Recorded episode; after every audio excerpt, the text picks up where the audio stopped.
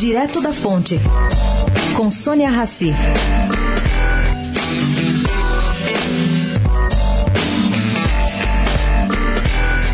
Um levantamento da ONG Ranking dos Políticos sobre a representação paulista em Brasília aponta: os três deputados que mais faltaram no atual mandato somam juntos mais de 400 sessões. Vamos lá.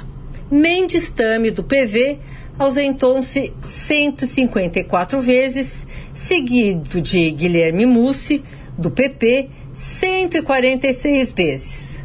Logo atrás vem Sérgio Reis, do PRB, com 105 vezes.